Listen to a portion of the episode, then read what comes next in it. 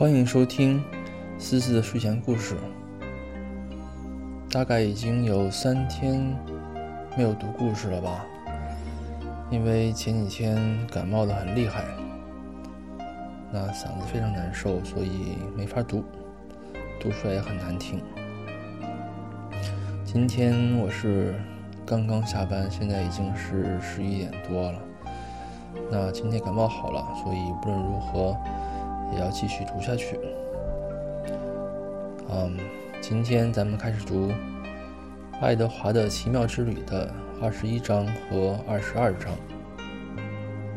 第二十一章：碎裂。那餐车叫做尼尔餐车，那个词是用红色霓虹灯的字母大写的，时闪时灭。餐车里面。温暖而明亮，像是有炸鸡、烤面包和咖啡的味道。布莱斯坐在柜台旁，把爱德华放在他旁边的一个小凳子上。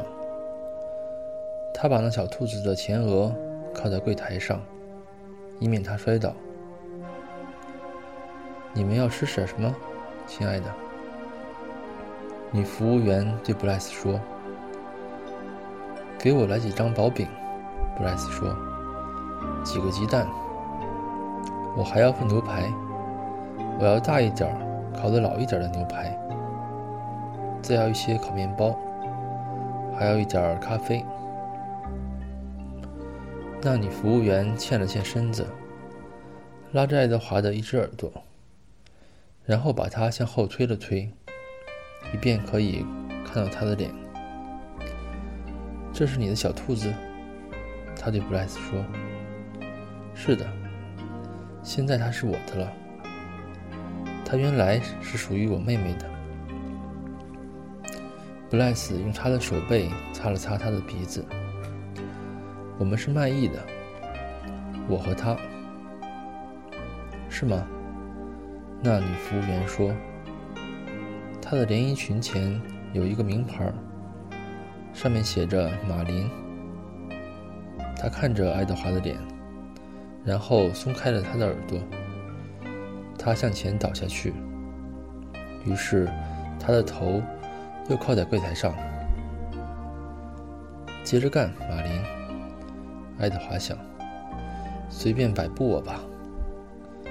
你要把我怎么样都行，那有什么关系？我已经破碎了。破碎了。食物送上来了，布莱斯把食物吃了个精光。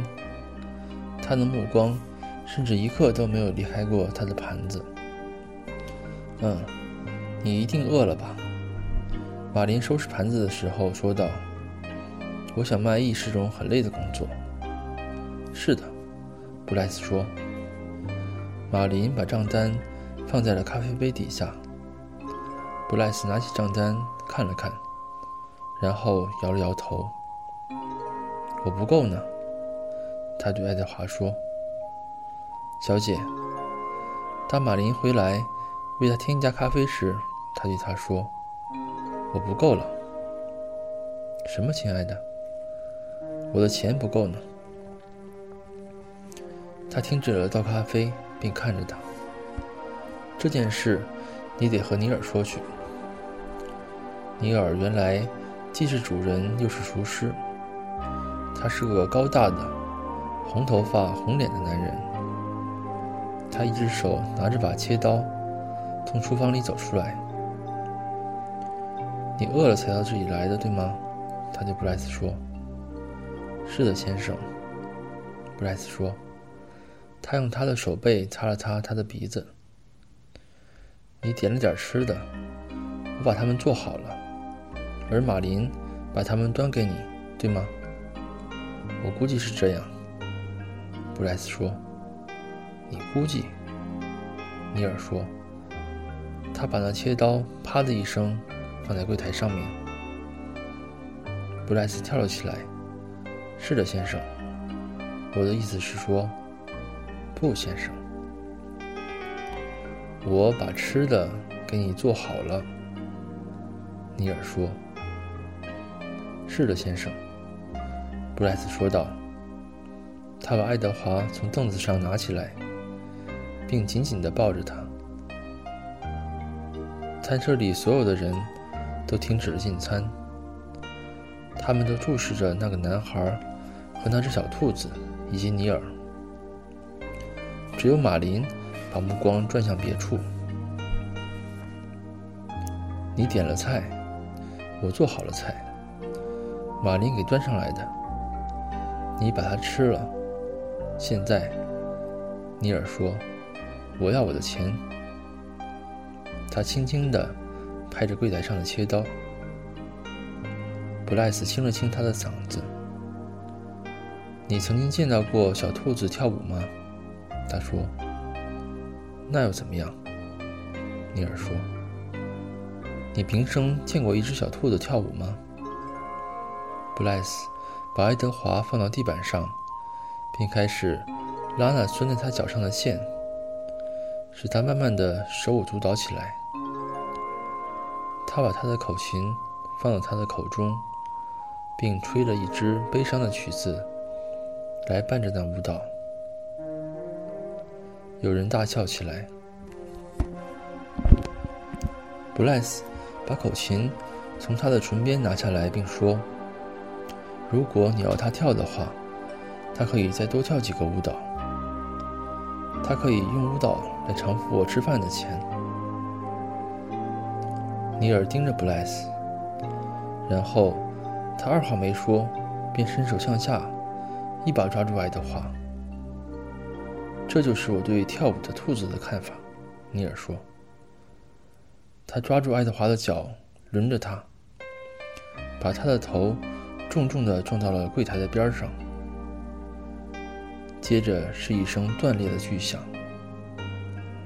布莱斯尖叫了起来。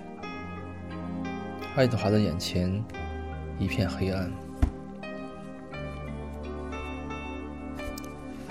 第二十二章：所有爱我的人。已是薄暮时分，爱德华正在一条便道上走着。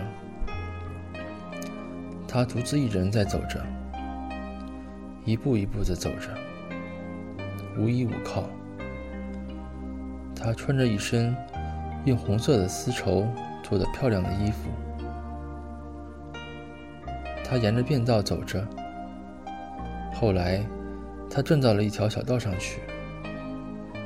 那条小道通向一座窗口亮着灯的房子。我认识这座房子。爱德华想：“这是阿比林家的房子。”我来到了埃及街。露西从他的房子的前门跑了出来，又叫又跳，摇着他的尾巴。“来吧，姑娘。”一个深沉的、粗哑的声音说道。爱德华抬眼望去，布尔正站在门口呢。你好，马龙，布尔说。你好，又嫩又香的兔肉馅饼。我们一直在等着你呢。布尔一下把门推开，爱德华走了进去。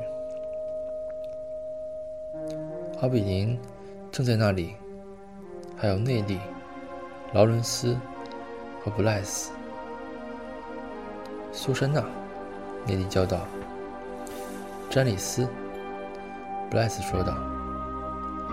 爱德华，阿比林说。他向他张开双臂，可是爱德华却站在那里一动不动。他环视着屋子。你在找萨拉鲁斯吗？布莱斯问道。爱德华点了点头。如果你想见到萨拉鲁斯的话。你得到外面去，布莱斯说。于是，他们都到屋外去了。露西、布尔、内利、劳伦斯、布莱斯、阿比林和爱德华就在那儿呢。布莱斯说：“他指着天上的星星。是的，劳伦斯说，那是萨拉鲁斯的星座。他把爱德华举起来，放到他的肩膀上。你可以看到，他就在那里。爱德华感到一阵悲痛，深深的、亲切的，而又熟悉的悲痛。他为什么要离得那么远呢？但愿我有翅膀，他想，那样。我就可以飞到他那儿去了。那小兔子从它的眼角看到什么东西在拍打着翅膀。爱德华回头望去，它们就在那儿。他所见过的最美丽的翅膀，有橙黄色的、红色的、蓝色的，还有黄色的。它们。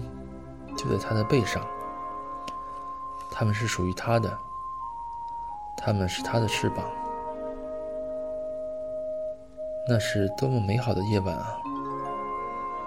他正蹒跚独行，他有一身优雅的新衣服，而现在他又有了翅膀，他可以飞到任何地方去，可以做任何事情。